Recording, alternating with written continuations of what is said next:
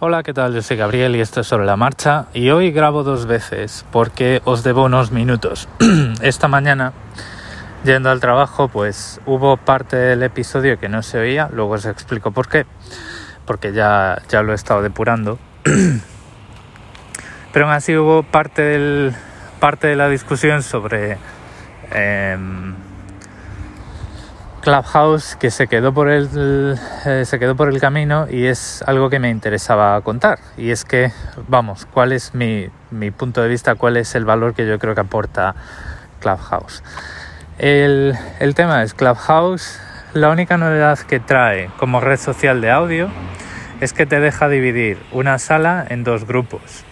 La audiencia que es el pues, todo el mundo que entra digamos empieza como audiencia a no ser que sean los organizadores, y el panel, la parte de arriba, que es como el panel los tertulianos, ¿no? Y esto hace, eh, se, se, parece mucho, y de hecho, pues es, yo creo que es lo que quieren representar. Es como estas charlas en las que hay tres o cuatro eh, tertulianos y tertulianas allí, pues en sus butacas, medio tirados con vaso de agua, charlando de cosas como los entendidos que son, ¿vale? le, hace, todo esto con la retranca que cada uno quiera.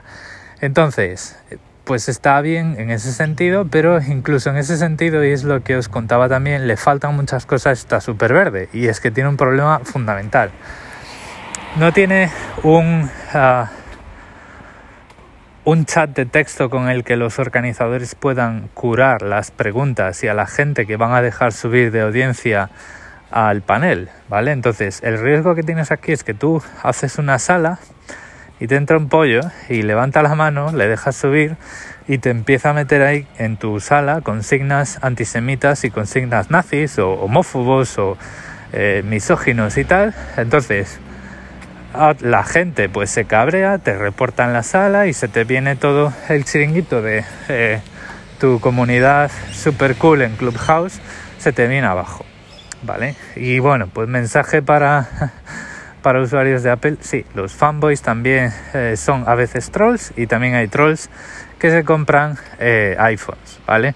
Esto no significa ningún filtro, como ya dije esta mañana, la audiencia no la hace el teléfono que tiene, la audiencia la hace pues lo que vienen a compartir. Entonces, en ese sentido, pues es un comienzo, es una idea, es, es una pequeña característica que esto añade a otros eh, chats de voz, pero que, que, que está eso, o sea, todos los demás, los posibles competidores, están a un paso de llegar aquí, ¿vale?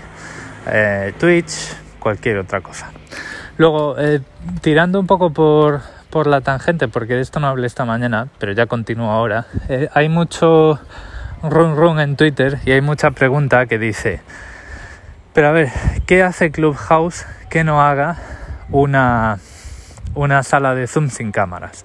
Bueno, pues hace muchas cosas, porque en primer lugar, o sea, Zoom no es una red social y Clubhouse sí últimamente estamos muy acostumbrados y a todo le llamamos redes sociales, pero nos dejamos y, hacemos una visión muy grosera de las cosas y nos dejamos fuera criterios como por ejemplo si la aplicación te deja encontrar usuarios con tus mismos intereses, encontrar contenido que te interesa y demás.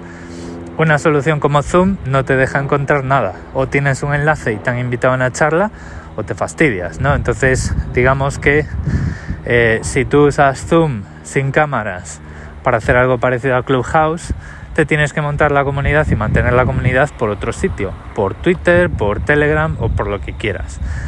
¿Que será mucho o poco? Bueno, pero es algo, es algo que aporta, ¿vale? Y te aporta también pues ese soporte a hacer clubs, que tampoco lo dije esta mañana, pero eso no estás eh, soportado por la aplicación, tienes que rellenar un formulario y tienen una lista de espera porque lo añaden a manija. Entonces, estos son los 3-4 minutos, un poco más porque he ampliado un poquito que os debía de esta mañana y pues ahora ya para el que quiera le cuento qué es lo que pasó. Bueno, pues que estaba grabando con unos, eh, unos auriculares de cable en los que el micrófono no funciona. Sin embargo, como hacía mucho viento, pues lo que hacía era taparme la cara con el teléfono y claro, eso hacía por un lado que... Eh, me llegase menos viento a la cara, pero también que yo estuviese más cerca del micrófono del teléfono, como si estuviese hablando por teléfono, que es como ahora mismo estoy grabando esta parte. O sea, estoy grabando esta parte en Anchor con el teléfono en la oreja, como hacíamos al principio de los tiempos. Sin más, me despido ya. Muchas gracias por el tiempo que habéis dedicado a escucharme. Gracias por perdonarme eh, esos problemas técnicos de esta mañana y si no me los habéis perdonado, pues bueno, pues yo qué quieres que le haga. O sea, no voy a volver a repetir el episodio. Lo dejo ya, nos vamos escuchando. Un saludo.